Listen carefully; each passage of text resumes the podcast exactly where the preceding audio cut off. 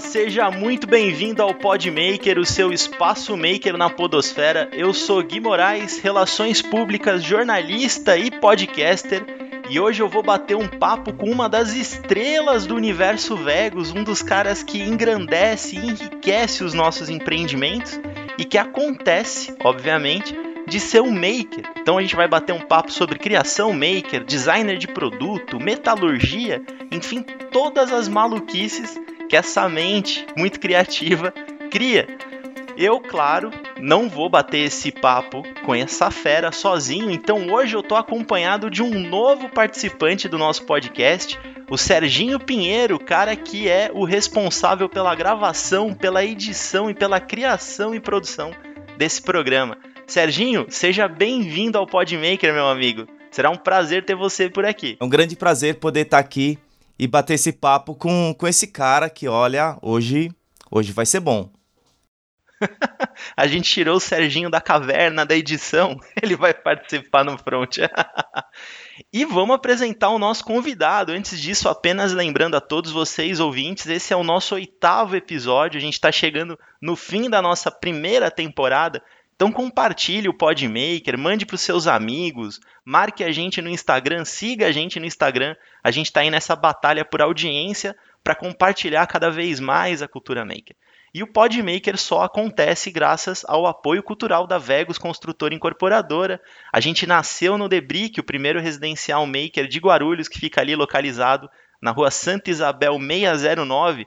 Mas você que é nosso cliente, que já ouviu o Podmaker e por um acaso mora em algum outro empreendimento nosso, no The Gate, no Forever, no Dui, o Rafa Preto é um nome conhecido para você. Olha lá, já dei spoiler do nosso convidado. Afinal, ele já vai se sentir, vai se sentir representado. Então, já falei o nome do nosso convidado, é Rafa Preto.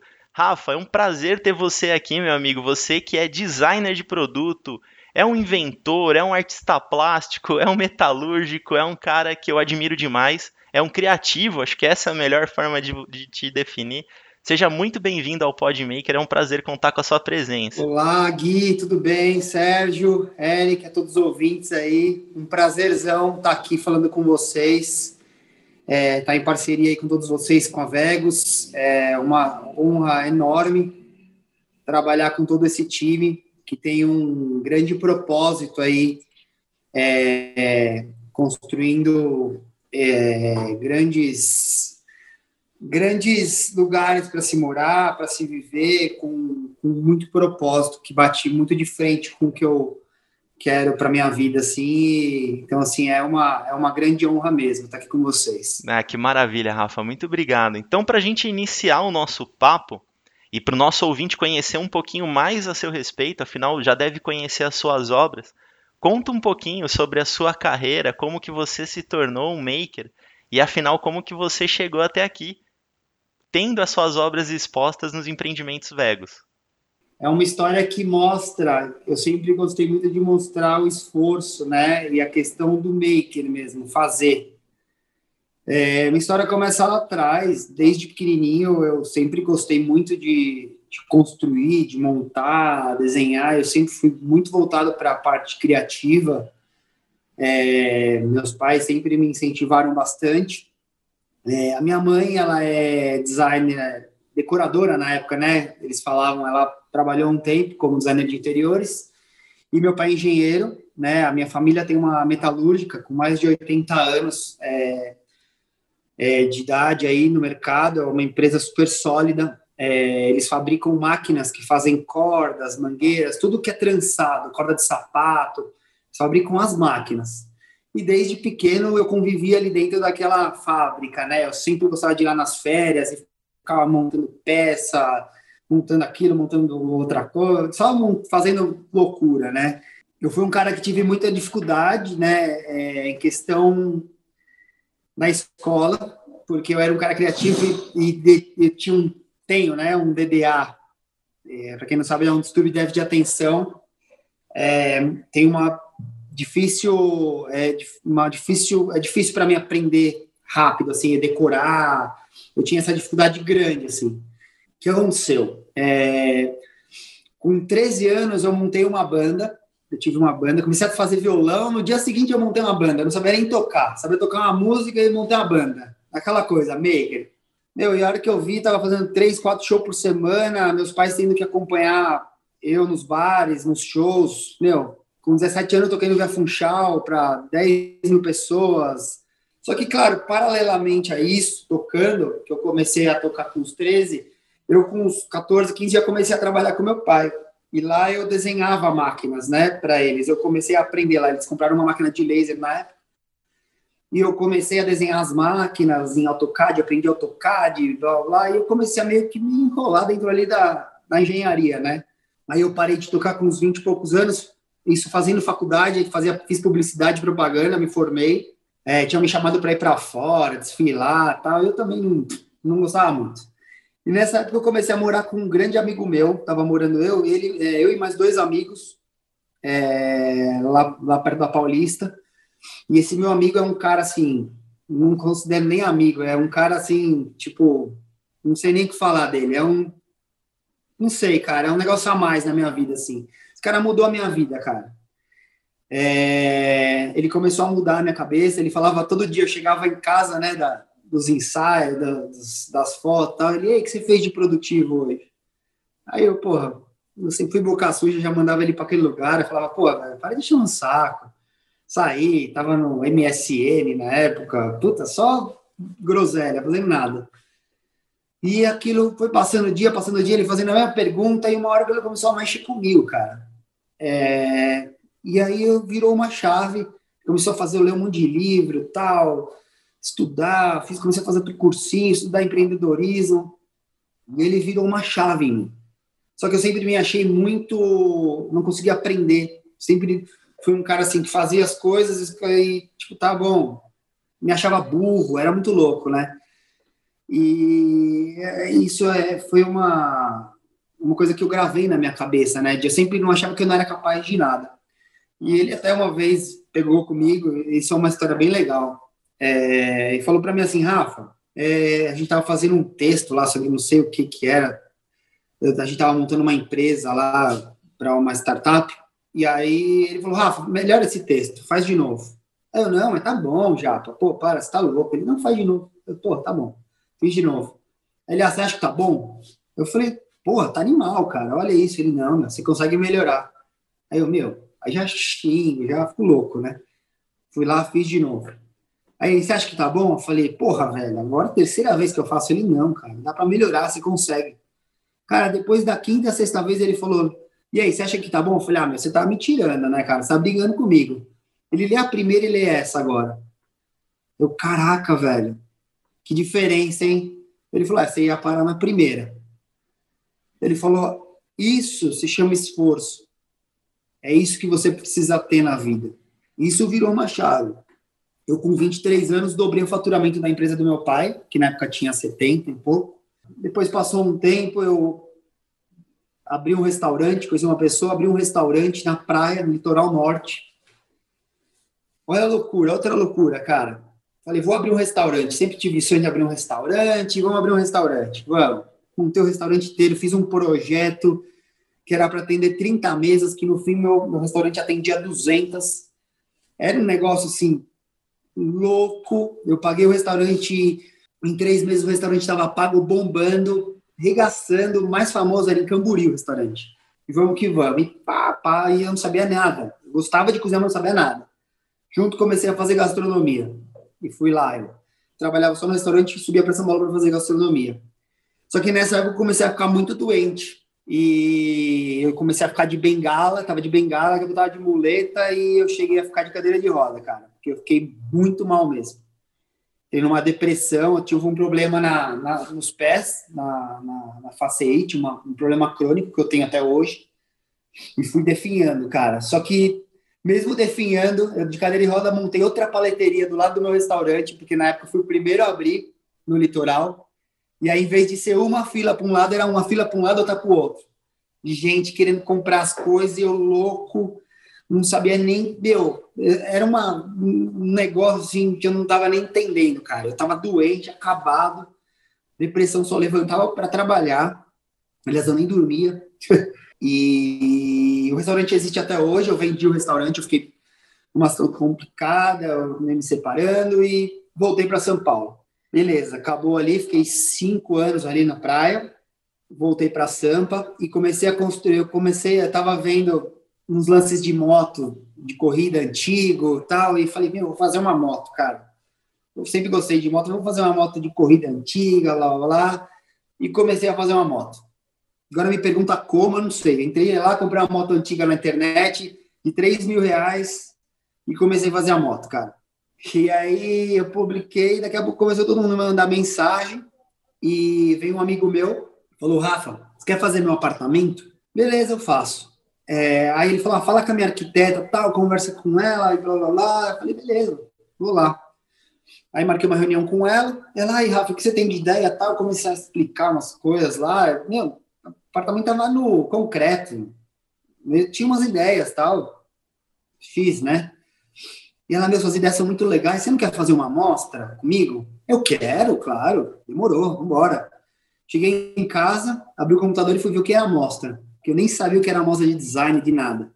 Aí, porra, que legal. Ela, eu falei, o que você vai querer que eu faça? Ah, eu quero que você faça uma peça para parede, numa pegada industrial. tava começando industrial. Falei, porra, legal. Vou fazer um relógio, então, tal. Comecei a vasculhar lá na nas peças do meu pai lá, porque, meu, imagina uma metalúrgica de 80 anos, na época do meu bisavô, tinha de engrenagem, de mola, de tudo que você imaginar. Cara, montei um relógio gigantesco, coloquei lá, entreguei, beleza, ficou pronto. Aí uma semana antes ela me ligou, ela falou, Rafa, é... a empresa que ia fazer a mesa não vai entregar a mesa. Você não quer fazer essa mesa? Eu, nossa, cara, como que eu vou fazer uma mesa? Eu não sei lá fazer uma mesa, cara, tamanho, medida, para entrar com a perna, eu não entendo nada disso, cara. Ela, não, eu te falo a medida você faz, não sei o que lá. Era uma, uma loja, tipo assim, é ainda o grito do design, assim, que entregar. Ela me mandou uma foto da mesa, eu falei, nossa, cara, quanto essa mesa? Ela, 30 mil. Eu falei, nossa, cara, vou virar fazedor de mesa, então. E aí eu criei uma mesa. Comecei a criar uma mesa. Peguei os ferros, não sabia nem soldar. Eu aprendi a soldar no, no, no, no relógio, eu virava as noites lá, o pessoal ia embora da fábrica, eu ficava lá testando a máquina, eu quebrava, tinha três máquinas. Eu ficava na primeira. Daqui a pouco eu entupi o bico da máquina e ia para segunda. Chegava no dia seguinte, os caras metiam o pau em, porra, você quebrou a máquina, você entupiu o bico, não sei o que lá. Eu não relaxo, tô aprendendo, velho. Isso eu ficava lá, virava, né, dormia no sofá, tudo sujo. Beleza, terminei a mesa, eu peguei a mesa, eu peguei o relógio, eu fui lá, instalei, eu parafusei, coloquei lá tudo, carreguei sabia nem o que estava acontecendo, cara. Foi assim, fui muito ingênuo, assim, não, não tava entendendo o glamour, nem o, a, o trabalho por trás, nem nada. Cheguei lá na, na, no dia da apresentação, né? Ah, Rafa, vai ter a inauguração, tal, vem aqui pra cá, tal. Meu, fui com as mãos tudo no bolso, né? Só dava com a mão no bolso, porque minha mão ficava tão suja, cara, que não saía, né? A sujeira. De tanto de ficar na fábrica ali lixando e minha mão ficava preta, cara não saía da unha, era uma desgraça, cara, eu ficava com uma vergonha. Aí, pô, cheguei lá, começou todo mundo, é o cara da mesa, é o cara da mesa, é o cara da mesa, tirando foto comigo, e uns arquitetos famosos vindo tirar foto comigo, e eu não entendendo nada, nem que era famoso. As, as arquitetas do espaço falavam, Rafa, esse aí é tal. Eu, nossa, e quem que é esse tal? Meu, esse é o tipo top. Nossa, esse daí eu não sei quem, que tá tirando foto com você, Rafa. Eu falei, não, eu não sei nem quem é e todo mundo tirando foto, blá, blá, blá. E aí eu lá num quadradinho dentro da fábrica do meu pai, que eu peguei uma salinha lá e meu, testando e virando noite, blá, blá, não tinha espaço para fazer as coisas, puta desespero. Puta, foi muito fogo, cara. E aí é... eu tava num evento com ela e veio um cara, um curador de design, e falou, cara, você não quer participar de uma mostra de design e tal? Expor um lustre que saiu seu na revista tal? que é esse aqui, aqui atrás também. Eu olhei assim, eu falei, quem que vai participar? Eu falei, é gato, né? Eu falei, quem que vai participar? Aí ele começou a falar os caras que iam participar, todos os caras que eu estudava, cara. Falei, não faz sentido, cara. O cara deve estar me confundindo. Os top do design lá e, e eu? Como assim? Tá bom, beleza, vamos, vamos aí. Beleza. E aí comecei a fazer tal. Ele chegou para mim e falou: Rafa, é o seguinte, é, eu te escolhi. Vai vir um designer de Nova York. Ele é um designer de Israel, residente em Nova York, um dos maiores designers do mundo. chama Dror Ben Schritt. Eu falei, ah, legal, hein? E o que, que você quer? Ele falou, você vai ser o cara que vai fazer a peça dele. Que ele vai vir expor aqui na Bienal, junto lá na sua, na sua apresentação. Eu falei, como assim, cara? Me manda o um projeto pra mim ver o que, que é só, só pra me entender, né? Cara, na hora que veio o projeto, eu falei, tá tirando, né? Que você vai querer que eu faça isso. E a gente vai fazer de muro de arrimo, com não sei o quê. Eu falei, como é que eu vou montar um negócio desse em três dias na Bienal desmontar eu sozinho? Não tem como, cara. Não sei nem como fazer um negócio desse. E aí fiquei pensando, falei, vou fazer por encaixe, tal, press fit, que é todo um sistema de travamento. Beleza, fui para casa. À noite eu tive um sonho. Acordei minha mulher no meio da noite e falei, cara, tive um sonho louco, eu tava saindo de um galpão. Dia seguinte eu cheguei na fábrica do meu pai para trabalhar e ouvi meu pai e meu avô conversando, ah, o pessoal vai sair do galpão, o pessoal vai sair do galpão depois de 40 anos alugando, blá blá blá, eu nem sabia de galpão nenhum. Eu, que galpão é esse? Ah, o galpão aqui de trás. Eu falei, pai, deixa eu ir para lá, deixa eu ficar lá. Ele falou, você tá louco. O galpão tem 800 metros quadrados, cara. Você tem uma lixadeira e um computador. Não sabe nem o que tá fazendo, não ganha nem 200 reais por mês. Você vai para um galpão, você não tem nem como pagar aluguel, cara. Isso aqui é da família, né? A gente tem toda a divisão aqui do, dessa, desse, desse galpão tal. E o pai, pelo amor de Deus, preciso montar a peça, não sei o que. Ele falou: Meu, você inventou, se vira. Aí não, aí eu convenci meu pai que eu ia vir para cá. Eu falei: Ó, se dentro de dois meses eu não pagar o aluguel, eu vou abrir aqui para vocês, tá? Eu ganhava 200, reais por mês quando eu conseguia mil reais. O aluguel era 12. Você acha que em dois meses eu ia sair de 200 para 12 para pagar o aluguel? Joinha, né? Beleza. Passou dois meses, passou três, passou cinco, e se passou três anos, estou aqui dentro. Eu estou há três anos aqui dentro. É, muitos amigos, hoje eu estou no meio dos maiores designers aí do Brasil. Estou numa parcela aí que eu já fui eleito até designer do ano. Meu, uma loucura, cara. Tipo, nem eu acredito. Passei muitas dificuldades, óbvio, não foi só flores, não é, a, não é só alegria os primeiros anos aqui dentro era aquela coisa, né? Chegava sempre no final do mês, estava de cinco, parecia que dava um negócio, entrava cinco para pagar as contas. Era um negócio assim, louco, cara. Desesperador, angustiante, né? De começo. Não adianta ser só designer, eu tenho que saber empreender, entendeu? Que aí é o que acontece com o maker, ele tem que saber empreender. Desculpa te cortar, cara. Não, é que assim, primeira coisa, que maravilha, mano. Que, que delícia ouvir a sua história. Uma história que vem, que vem do coração. E que eu tava com mil perguntas na cabeça e você ia respondendo, porque é natural, você construiu essa narrativa, né? Essa narrativa é sua vida. Você foi indo, desencadeando as ideias e a minha cabeça foi explodindo junto com você. Eu acho maravilhoso poder conversar com o Maker, porque é sempre uma história interessante. Mas você passou por banda, passou por restaurante, passou por metalurgia e agora tá aí no, no Black Iron, que é o estúdio, seu estúdio de design, né? Criação e tudo mais. E demonstra o quanto você é uma mente inquieta, cara. O quanto você é criativo, o quanto você não, não para, né? Em nenhum sentido. Nem quando você tá com obstáculos que te, te fazem parar. Você fica inquieto mesmo nesse, nesse momento, né? É, os obstáculos são para a gente olhar para dentro da gente e falar, cara, onde eu tô errando? Porque a gente pode pensar, isso só acontece comigo. Ou a gente pode pensar, isso acontece para mim. Para mim o quê? Para me aprender. Eu preciso aprender. Se está acontecendo toda hora Exatamente. essa besteira, é que eu preciso aprender. E aí você vai vendo que você não exterioriza as coisas, você interioriza. Você joga aqui e fala, meu, bate no peito e vai. É, eu fiquei com duas perguntas. Primeiro, como era o nome da sua banda? Que eu fiquei curioso, eu não sabia dessa história. Chamava Vento Sul, eu tinha a banda de música própria. E a gente tocava também, a gente tinha um Per Jam cover que era oficial. Meu, era perfeito. Tocava na MTV, tocava em um monte de lugar. E assim, ouvia a gente, era um CD, cara, tocando. Era impressionante, assim. E você tocava, você tocava que instrumento? Eu tocava guitarra, tocava gaita, toquei de teclado. Ah, toco um monte de instrumento. Agora eu não toco mais fazer nada, mas sempre fui meio fuçado nos instrumentos, assim, bandolim. Puta, aqui no meu tem um monte de coisa aqui. Tem até harmônica aqui que você falou que tem dificuldade para aprender, mas você aprendeu tanta coisa. A segunda pergunta que eu ia te fazer era exatamente isso. Quantos anos você tem, Rafa? Tenho 37. A gente vai ouvindo sua trajetória. Quem não te conhece, quem não sabe a imagem do Rafa Preto, afinal, Rafa Preto falou que ele é modelo. Ele é um cara bonito. Ele tem um estilo, ele tem tatuagem. Eu já vi essa sua foto em cima da sua moto. É uma foto inacreditável, né? Você fala, não é possível. Contrataram um modelo para subir em cima da moto que alguém criou, mas não, o modelo criou a moto. e aí, você vai ouvindo tudo isso e fala: esse cara deve ter uns 60, né? Porque ele passou por tudo isso na vida. Não, 37 anos. O cara ainda tá começando. Onde você vai parar? Engatinhando, ainda tem. Nossa, cara. Se eu continuar aqui, a gente vai ter que fazer uns 10 podcasts, cara. Eu tenho, além de ter um propósito, o porquê eu levanto, porque isso é o que motiva, isso é o que faz a gente levantar. Eu acordo, eu medito, eu leio de manhã, pelo menos uma meia horinha eu leio algum livro, alguma coisa.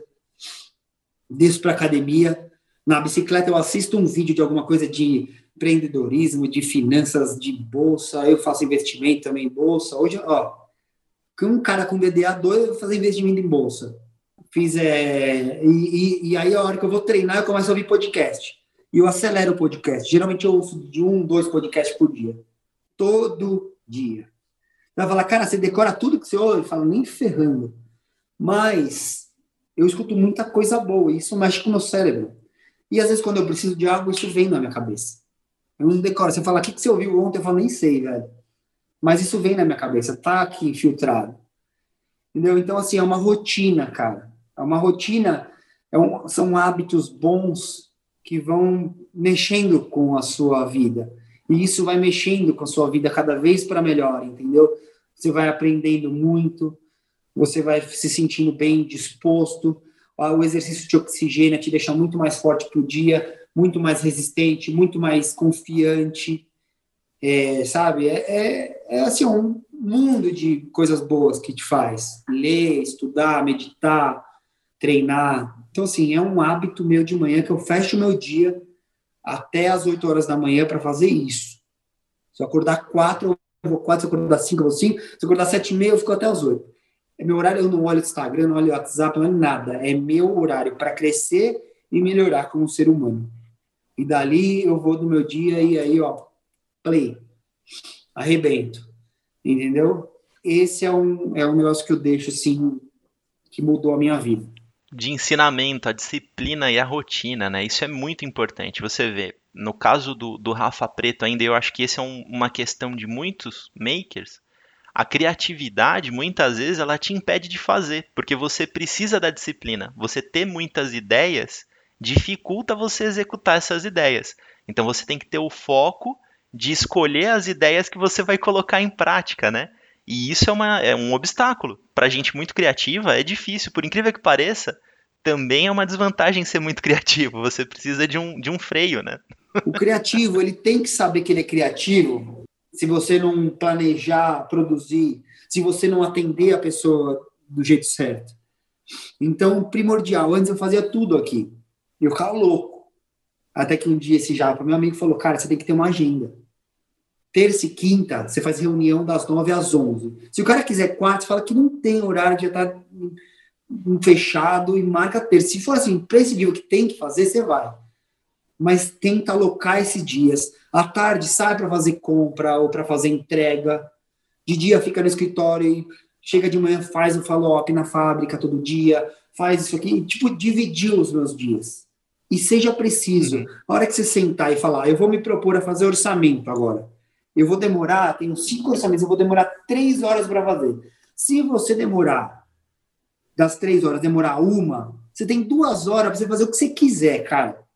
Vai dar um rolê, vai no shopping, faz o que você quiser. Se quiser fazer outra coisa, você faz. Mas sente e faz aquilo. Não fica parando. Você está fazendo orçamento, vou fazer três horas. Você está fazendo o primeiro, eu vejo o cara, oh, eu preciso que você desça lá na fábrica e faça não sei o que lá. Ou eu preciso que você entregue não sei o que lá. Que é isso que você vai fazer? Nada. Ô Rafa, infelizmente o nosso, nosso tiro aqui é curto, a gente tem que finalizar o programa. Eu vou entrar no nosso último bloco, mas vai ficar aqui o convite para a gente sentar mais vezes, cara. Afinal, eu espero que o Podmaker tenha outras temporadas, a gente tem muito assunto para falar com você. Eu acho que a gente pode, inclusive, divulgar as suas obras no nosso Instagram, tem muita para o pessoal visualizar o que a gente visualiza, que é uma criatividade sem fim. Mas vamos falar um pouco sobre a sua relação com a Vegas. Afinal, é, eu comentei no começo do programa, existem algumas obras suas expostas em nossos empreendimentos, né? Então eu queria que você contasse assim, rapidinho, para deixar o pessoal com água na boca e curioso para saber um pouquinho mais, é, o que está exposto conosco e o que vem por aí. Legal, vamos lá. No, no The Gate a gente tem umas peças bem legais. A gente já entregou duas peças, está na produção de mais duas agora. Na verdade, três. vamos lá. A primeira, a, o The Gate a gente fez umas peças paramétricas, né? É, é a, a, escultura Gate, mesmo em madeira, que era para Torre Wood. A gente fez a, a, de pedra, que a gente fez em granito. Todas são as, a mesma peça, igual, porém materiais diferentes. E agora a gente está fazendo a de aço cortem, para a terceira Torre Iron. Então, assim, é uma escultura paramétrica de 1,80m, 90 se não me engano, de altura são feitas toda por algoritmo, é uma peça muito legal de se ver, está lá nos, nos halls. E agora a gente está com um desafio, a gente até fechou isso ontem. É, a gente vai fazer uma para o salão de festas agora, que é um espaço bem que é, vai integrar as três torres, né? E a gente precisa usar esses três elementos. É uma estrutura de mais ou menos 8 metros por aí, lineares de altura. É uma peça também paramétrica e press fit é, para quem não sabe, é tudo por encaixe. Puta, é, é uma peça, vai, vamos dizer, no sentido leigo, uma peça toda fatiadinha. E a gente vai trabalhar os mesmos três elementos, né? É uma peça que entra de um lado da parede e sai do outro, assim. É uma puta, isso aí vai ser. Ontem a gente apresentou, o pessoal pirou, assim. Eles dão uma liberdade para a gente criar muito incrível. E pelo fato de a gente ter o mesmo mesmo a batida do coração, amar o que a gente faz, é muito legal. Eu gosto muito de andar com eles lá nas obras, porque eles imaginam cada cantinho, sabe? Nossa, essa parede aqui, imagina entrar e tem alguém tocando, e aí você vê uma aura de arte, e você vai e sai e vê. Há muito sonho ali dentro. Há muito porquê. Entendeu? As pessoas que moram ali talvez não saibam mas cada paredinha, cada cantinho ali é muito cuidado, assim, tem muito carinho, sabe? Eu fiquei muito feliz. A gente teve uma reunião com a cúpula ali e eu falei para eles, eu falei, meu, sensacional. Eu só me apaixonei mais assim por vocês e me deu mais prazer de trabalhar, porque o porquê de vocês, o propósito é muito legal do que vocês querem trazer para as pessoas aqui dentro. Então faz muito sentido. Então, assim, eu vou com vocês até o fim e vou fazer tudo o que eu puder de melhor. Então, assim, a gente tem uma sinergia e uma sintonia muito boa. E isso é um, eu, eu tenho muita honra de falar que eu eu sou, estou muito feliz de trabalhar. Com, com ah, que maravilha. A gente já se considera um pouquinho Black Iron e eu tenho certeza que a Black Iron já se considera um pouquinho Vegas. E o pessoal do The Brick que escuta o Podmaker, afinal o Podmaker nasceu no The Brick, Fiquem de olho, porque vai ter coisa do Rafa Preto pintando no Debrick, é óbvio. O Debrick, o The Gate, ele já tem essa pegada um pouco maker, né? A gente sempre tem, os nossos projetos são uma evolução o, de uma ideia, né? E o The Gate já começou com essa pegada maker, ele tem muita coisa lá dentro, e o Debrick, obviamente, vai vir recheado de coisas do Rafa o Preto. também, né? O Cube tem também, a gente fez a, o cubo lá da frente e fez uma do sonho do Big Boss. O Big Boss sonhou com uma peça e a gente desenvolveu essa peça exatamente como o sonho dele. Dessa história eu não sabia. A escultura original do Cube, que é o empreendimento comercial da Vegas, eu sabia que era sua. Mas conta um pouco sobre essa história do sonho, isso é novidade para mim. Furo do Podmaker. ah, o cubo lá de fora, o grandão, de 3 metros e meio de altura, foi a gente que fez também, né? Aquele amarelo. E o do auditório foi um sonho do Big Boss. Big Boss sonhou, mandou um rascunho pra gente e a gente desenvolveu ela. Tem, se não me engano, perto de uns 10 metros de comprimento essa peça. Tá lá em frente, igual ele sonhou. A evolução, o crescimento dos cubos e tem toda uma história ali por trás Ele mandou num pedacinho de papel e a gente fez exatamente como ele tinha sonhado. Foi um, um prazer enorme, assim, poder realizar esse sonho, assim, é, de uma pessoa tão especial ele, que é ele. E, e, e aí foi, foi uma, uma das partes aí. Agora vem muito por aí, ainda a gente está fazendo para o Espada, de, pro The Gate também, fizemos umas peças bem legais. E, e vamos ter muito ainda para trabalhar ainda. É, são, e são sempre desafios incríveis, assim. São, eles não precisam nem falar muito o que eles querem, porque dá para sentir, sabe? É uma coisa muito, uma sintonia muito boa. Olha aí, chegamos no nosso oitavo episódio, então, com o furo de reportagem. A diretoria da Vegas é maker. É óbvio que é maker. A gente descobriu. Nossa apoiadora tem um berço maker. Rafa, eu quero agradecer demais a sua presença. Já me sinto seu amigo, afinal a gente compartilhou aqui a sua história de vida. Você foi tão generoso com a gente, contou muito sobre tudo que passou por você e contou um pouco também do, do seu caminho. Foi uma honra gigantesca poder ouvir e eu tenho certeza que a gente entregou para os nossos ouvintes um episódio de podcast muito engrandecedor. Obrigado, viu, por estar aqui com a gente. Obrigado a vocês, é uma honra estar aqui e vamos para mais. Se tiver mais, a gente vai fazer e o que a gente puder somar. É, eu, só, eu posso até dar uma finalizada aqui rápida. À é, vontade. É, eu, não cheguei num ponto que eu queria contar para vocês. É, o que eu faço hoje não é o meu destino, tá? É um processo. É, eu não faço. O, o que eu estou fazendo aqui não é o meu resultado, o que eu quero. Eu quero atingir outras coisas. Eu quero ajudar é, novos designers, novos artistas eu estou montando um projeto aqui. Eu já tenho montado alguns projetos, mas esse agora, esses dias eu desenhei um projeto novo. Eu estou aprimorando, né? E eu quero trazer novos designers, novos arquitetos e ensinar eles a empreender e trabalhar com eles, tanto com grandes marcas, incluir eles no mercado. Eu quero pegar de preferência pessoas mais carentes, é, que têm um pouco de dificuldade, mas que tenham garra e que tenham força de vontade, queiram aprender. E eu preciso de braços. Esses vão ser os braços. Para quê? Eu quero ajudar pessoas que ajudem pessoas. Para chegar onde? Eu tenho muito sonho de trabalhar com síndrome de Down, para quem não sabe. E eu quero incluir a síndrome de Down, as pessoas com síndrome de Down na arte. Poder vender as peças deles, reverter para eles. Muitos têm dificuldades econômicas aí.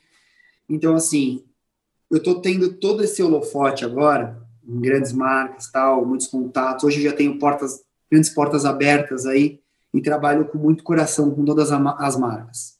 E hoje eu tenho, graças a Deus, muita oportunidade de chegar e bater em porta de outras marcas, já me conhecerem e poder trabalhar junto. E eu quero trazer esses novos designers para trabalharem comigo, mentorar eles e ajudá-los para um futuro. Eu acho que é um mercado muito fechado. Chegar onde a gente está é 0,001 chega e a minha ideia é ajudar pessoas com o design e com a arte.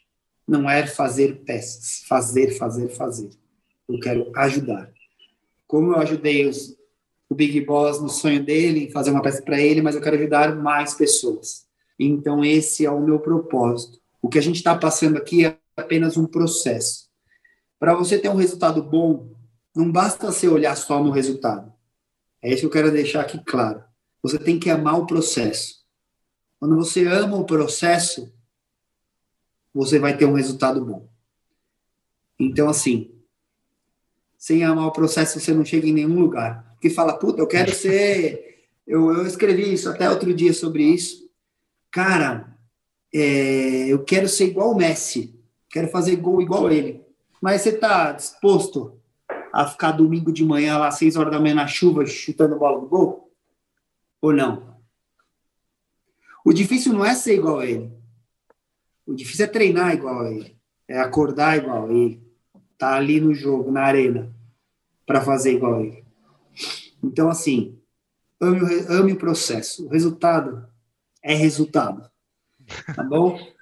e já que a gente falou em compartilhar, então, quero mais uma vez deixar aqui as indicações para que vocês sigam o Rafa Preto no Instagram é arroba Rafa com PH, underline preto e tem também Black Iron, arroba Black Iron Design no Instagram para você seguir e conhecer um pouco mais sobre as peças do Rafa Preto, né? E se você quiser ver as, as obras que já estão na mão da Vegos é, em, em loco, eu vou fazer agora uma propaganda diferente aqui. Temos o The Gate, Residencial The Gate, já pronto para morar. Ele fica na rua Dona Tecla 668. O The Gate, que é o empreendimento irmão, irmão mais velho, do The Brick, que é o nosso berço de nascença. O The Brick, que fica na rua Santa Isabel 609. Ambos em Guarulhos, acho que vale a pena visitar. Plantão de vendas do lado, lugar para parar o carro, conhecer um pouquinho mais sobre esses dois produtos. Eu quero mais uma vez falar que o Podmaker acontece graças ao apoio cultural da Vegos Construtora Incorporadora, que foi diversas vezes citada aqui ao longo da temporada e não vai ser diferente, afinal, não só ajuda o Podmaker, como no caso também entrelaça a história do Rafa Preto e da Black Iron. Gente, mais um programa poderoso para vocês guardarem na sua memória e para vocês compartilharem, ouvirem mais vezes. A história do Rafa é uma história que vale a pena ser ouvida mais vezes e compartilhar com outras pessoas. Compartilhe esse programa com outros cinco amigos, né? Lembrando que o Podmaker ele é uma produção Tavo Licô com edição e produção da MS Produção Sonora, que hoje está aqui muito bem representada pelo nosso querido Serginho Pinheiro. Obrigado pela sua presença, viu, meu amigo? Até porque uma história dessas, né, é, também é um processo, né? Ouvir e o resultado é simplesmente aquilo que, que ele contou, porque que, que história maravilhosa a história de um maker. Exato, bem lembrado, Serginho. Se você por um acaso nos passa pelo The Gate desavisado por alguma obra do Rafa Preto, tá aí a história que vem por trás de toda essa criação. Gente, a gente vai ficando por aqui. Quero deixar um abraço para vocês, lembrando sempre que o Podmaker é o seu espaço maker na podosfera. E lembre-se, só é maker se for compartilhado. Um abração, pessoal, até a próxima. Tchau, tchau.